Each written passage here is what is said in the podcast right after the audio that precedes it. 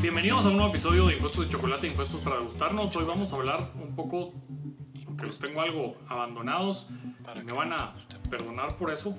Vamos a hablar de algo que, es, que salió publicado de la superintendencia en cuanto a eh, procedimientos inadecuados que realizan los contadores y que les está otorgando ese valor de ser eh, prohibidos, ilícitos y que debería, según la administración tributaria, traerle repercusiones a los contadores y asesores que participen en esos. Vamos a ver algunos de estos que eh, declararon en ese sentido por la administración tributaria que no deberían de realizarse. Y vamos a ver qué, tanto, qué tanta realidad tiene el asunto. Así que esto es Impuestos de Chocolate. Mi nombre es Mario Erchila. Vamos con tipologías de posibles evasiones impositivas de los que cometen, se cometen a través de los contadores y asesores fiscales. no olvides suscribirse, darle clic a la campanita y los invito a seguirme en las otras redes sociales para tener eh, contenidos diferentes en distintas que hay. Abrimos Instagram, Impuestos y Choco y ahí el, pues hay contenido pues, en, formato, en formato gráfico que también puede ser de utilidad para los que nos dedicamos a esto de los impuestos. Así que, sin más, vamos con el episodio de esta semana. ¿Qué ha dicho el superintendente o la, o la superintendencia en general? Claro, el superintendente sirve a veces de, del vocero que participa en las eh, conferencias de prensa con la, con la voz institucional. Y dentro de eso ha dicho que hay procedimientos inadecuados que realizan los contadores y los asesores tributarios con los contribuyentes y que esto pues eh, es eh, condenable en algún grado.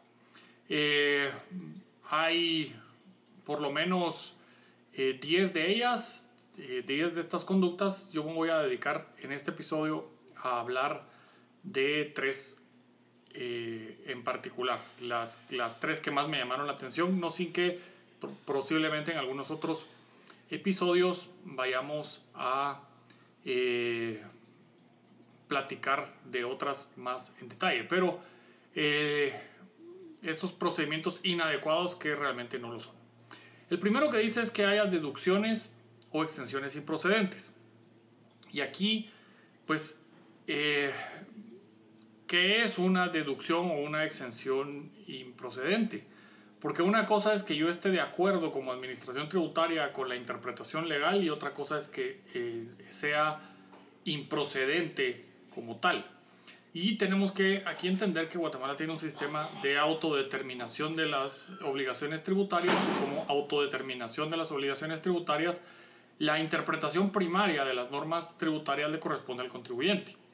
Y lo que tiene la administración tributaria como posibilidad es de verificar una vez cumplida con la obligación tributaria y vayan al 103. Es muy claro que el procedimiento de determinación por ley lo hace el contribuyente sin participación de la administración tributaria. Yo no le tengo que pedir permiso ni autorización para determinar mi obligación y efectuar los procedimientos de pago. Entonces, esa, ese tema de que es muy, eh, de que es inadecuado realizar algo es bien discutible. Porque una deducción está en la ley y yo para aplicar la ley tengo que interpretarla. Y esa interpretación en ningún eh, caso es improcedente. Podrá ser incorrecta, pero no es improcedente eh, como tal. Salvo que esté haciendo una simulación. Y ese pues es otro problema muy distinto a la improcedencia como tal. Entonces, estas diferencias de criterio en cuanto a qué dice el artículo tal y qué dice el artículo tal, son, son finalmente temas que le permiten a la administración tributaria iniciar procedimientos de verificación y que le permiten al contribuyente hacer la determinación.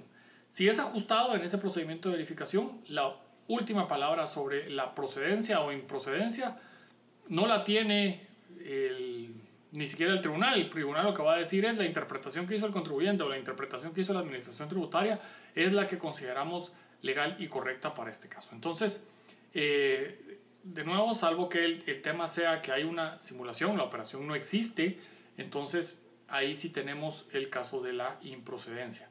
Pero una interpretación eh, que se le da a una norma está sujeta a discusiones como tal y depende de un montón de cosas. Y eh, esto pues es importante tenerlo. El segundo de estas formas o procedimientos inadecuados es la presentación o el aviso de pérdidas recurrentes. Y aquí, pues de nuevo, no es un procedimiento inadecuado o improcedente como tal. Si la realidad de la compañía es que está teniendo pérdidas recurrentes, que puede ser por situaciones distintas, eh, una, eh, ya sabemos que una compañía puede tener pérdidas operativas, pérdidas financieras, pérdidas fiscales, pero tener flujos de efectivo positivos. Eso quiere decir que no requiere de financiamiento ni requiere de dinero fuera, sino que con los flujos de efectivo logra pagar eh, todas sus cuentas y no tiene deudas pendientes, no tiene deudas con sus accionistas, etc. Pero de todos modos tiene pérdidas porque tenía una inversión muy alta en capital y las depreciaciones de capital de esos eh, bienes de capital están tirando las pérdidas, por ejemplo. Pero eso puede ser totalmente real y sucede en un montón de compañías que eh, presentan esas pérdidas y no necesariamente es por falta de efectivo. porque eso es bien distinto a decir, eh, no puedo pagar, entonces estoy en cesación de pagos, a tengo una pérdida en el ejercicio. Es, es bien, bien diferente. Puedo tener eh, mucha inversión en un momento dado y esa inversión en ese momento dado tener que empezar a rendir frutos dos, tres años después de que hago la inversión y voy a tener dos o tres años de pérdidas como tal. El, también puedo tener fluctuaciones de precio, entonces tuve un momento en el que compré inventario y el precio de ese inventario que compré cayó y por lo tanto tengo que vender más barato de lo que compré y me va a causar pérdidas, pero el inventario ya lo tengo y por lo tanto puedo seguir operando. Entonces hay explicaciones para pérdidas recurrentes y por lo tanto no es un procedimiento inadecuado. Obviamente va a ser inadecuado cuando estoy inventándome la pérdida como tal. Por eso es que hay que matizar bastante este, este tema porque sí es importante. Y el otro que me llama la atención es el gastos de servicios con empresas del 7% sin sustento. Ya lo hemos comentado en algún momento del, en este canal, hemos dejado la postura sobre el 25 y 7% y por qué no es correcto el simple y sencillamente decir que esa es una forma eh, a priori de estar causando una evasión o una baja en la recaudación.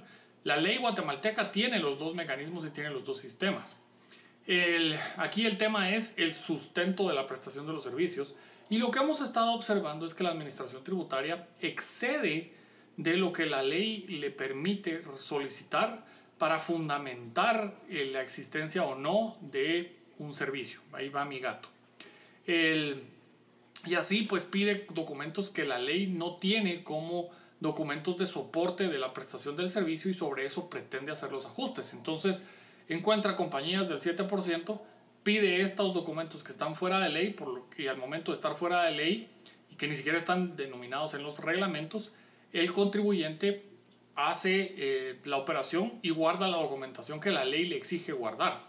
Y resulta que para la administración tributaria esto no es suficiente y termina siendo un ajuste porque no hay sustento o termina inventando una tesis de una defraudación con un esquema que tampoco es eh, un, un, delito como tal. Entonces, estos tres eh, puntos son bastante, bastante eh, complicados de realizar a priori y decir que son conductas o procedimientos inadecuados, porque la realidad como tal sí es la que sustenta estas posturas que que pueden estar tomando los contribuyentes. Entonces, eh, que hay abusos en algunos casos porque están simulando las operaciones o no, no existen las operaciones como tal, eh, o no son ciertas las pérdidas y solo es un manejo de presentación de datos, etcétera, pues hay varias otras figuras, pero creo que hay que tomárselo todo eh, con precaución, esas declaraciones, no asustarse como tal y entonces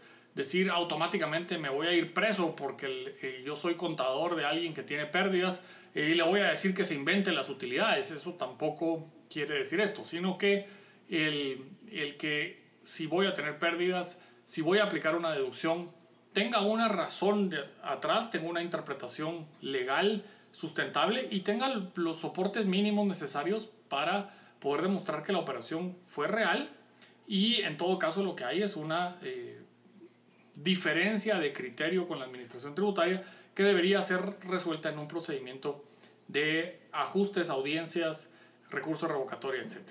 Así que eh, lo dejamos ahí para la próxima semana. Voy a tomar más tiempo. Eh, vamos a hablar solo de uno, que es la venta de marcas y patentes a empresas extranjeras para registrar pago de regalías, que lo tiene como un procedimiento inadecuado cuando eso es un procedimiento que tiene mucho sustento. Así que lo espero la siguiente semana para ese siguiente video como tal. A los amigos de Patreon que los tenía abandonados, eh, los que están suscritos en cualquiera de los tres niveles, tienen acceso a la aplicación de documentos para gastos deducibles en, en Patreon Así que vayan, si no se han metido todavía, porque sí, entiendo, los tengo un poco abandonados, eh, vayan, ingresen y jueguen ahí con la aplicación para ver qué gastos para requieren, qué tipo de documentos y esperemos que les ayude. Me dejan comentarios de cómo les pareció esta aplicación. Un gran saludo, hasta la próxima.